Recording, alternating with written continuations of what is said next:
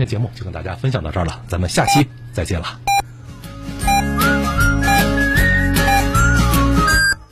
FM 九九八提醒您，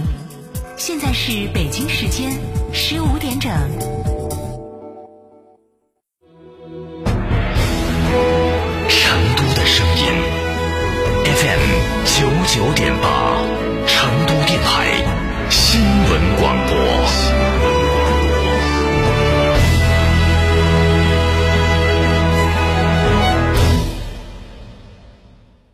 别墅大宅全案整装就选新百利 ITD，十八年老牌公司，真全案、真定制、真省心。新百利 ITD 定制只为别墅设计，专注大宅。微信预约 CDCD 六七八八 CDCD 六七八八，电话预约八幺七幺六六六幺八幺七幺六六六幺。欢迎光临天成餐厅，这里为品牌提供经典广播电视新媒体做法有品牌宣传、软性植入、专属定制活动执行，独家代理成都电视台全频道频率以及看度 APP 广告业务。天成传媒层出不穷，合作热线八四三三六九五五。九九八快讯。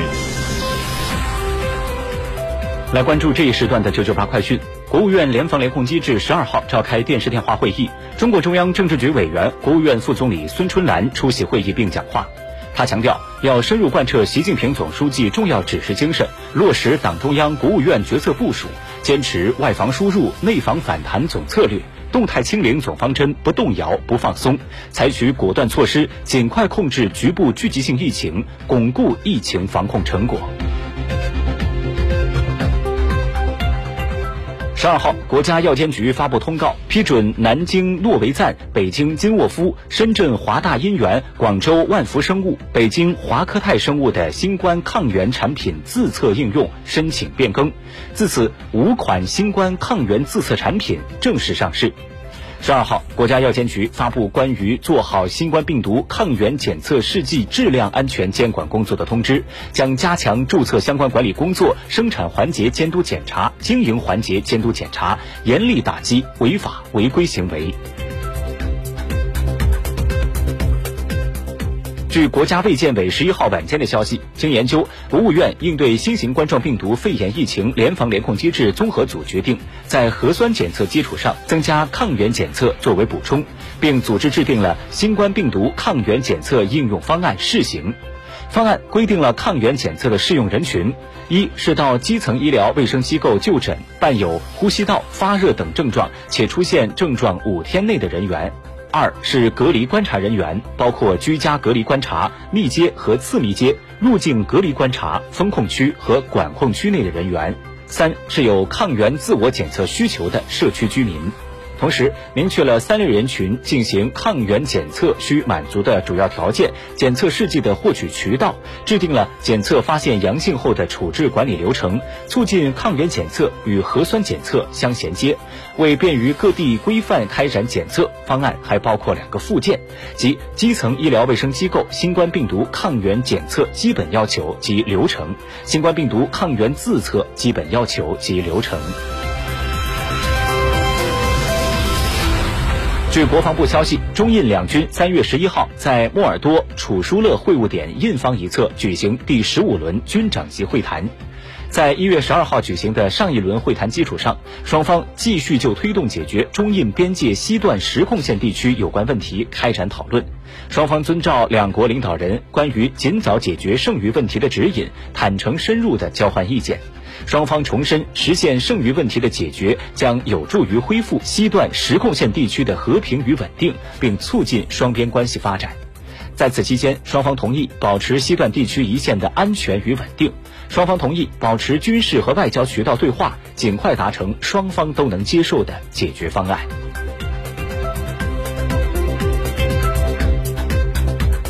记者从中国红十字会总会了解到，中国红十字会向乌克兰红十字会援助的第二批人道主义物资于三月十二号搭乘航班从北京起运。这批物资包括食品、睡袋和防潮垫等，将帮助乌克兰红十字会救助更多受冲突影响的流离失所人员。根据物流安排，这批物资将于当地时间十三号上午从布达佩斯起运，经匈牙利边境出境，前往乌克兰进行交接。此前，中国红十字会援助乌克兰的首批人道主义物资已于当地时间十一号下午抵达罗马尼亚和乌克兰边境。这批物资包括食品、生活必需品等，总价值约五百万元人民币。物资将分批次运抵。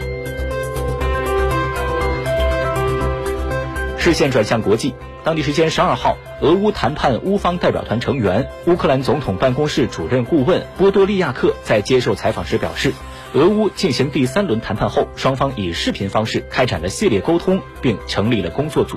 目前，双方已接近就签署相关协议达成妥协。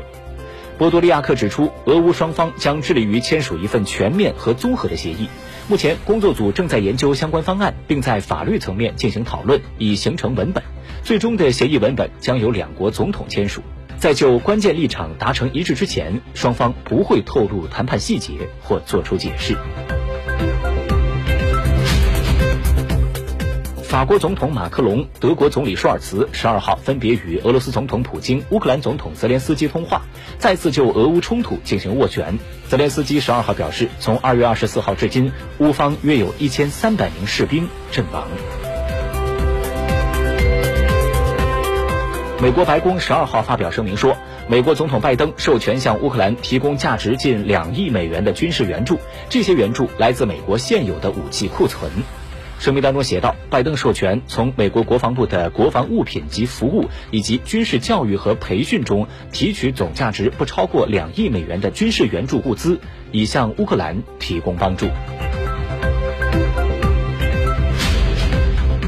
俄罗斯副外长里亚布科夫十二号表示，俄方已准备好一份对美国和西方的反制裁清单，并将于近期公布相关的内容。乌克兰副总理维列修克当天表示，乌方将继续在扎波罗热、马里乌波尔、基辅州、苏梅等地开通人道主义通道。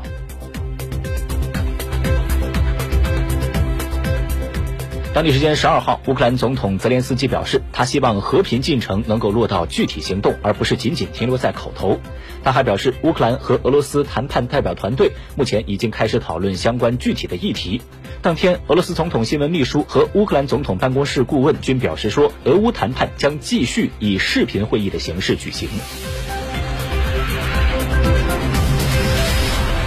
当地时间十二号晚间，俄罗斯国防部发布最新的战报称，自特别军事行动开始以来，俄军队已致使三千五百九十三个乌克兰军事基础设施瘫痪。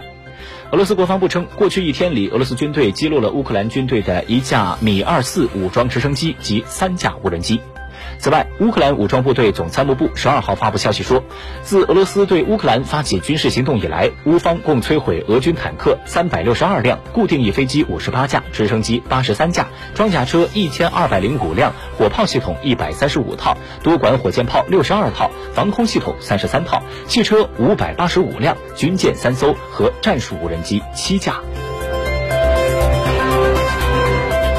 当地时间十一号，俄罗斯国家航天公司决定对国际空间站项目的投入进行优化，并确定了新的优先发展领域，包括开发近地轨道危险预警系统、建立俄罗斯国产空间站、建设东方航天发射场和继续实施进口替代计划。该公司还计划为其企业的生产和设计研发能力提供支持，以减少反俄制裁的影响，并确保国家摆脱对外部环境的依赖。希腊统计局近日发布的最新数据显示，希腊今年二月份的通货膨胀率上升至百分之七点二，超过一月份的百分之六。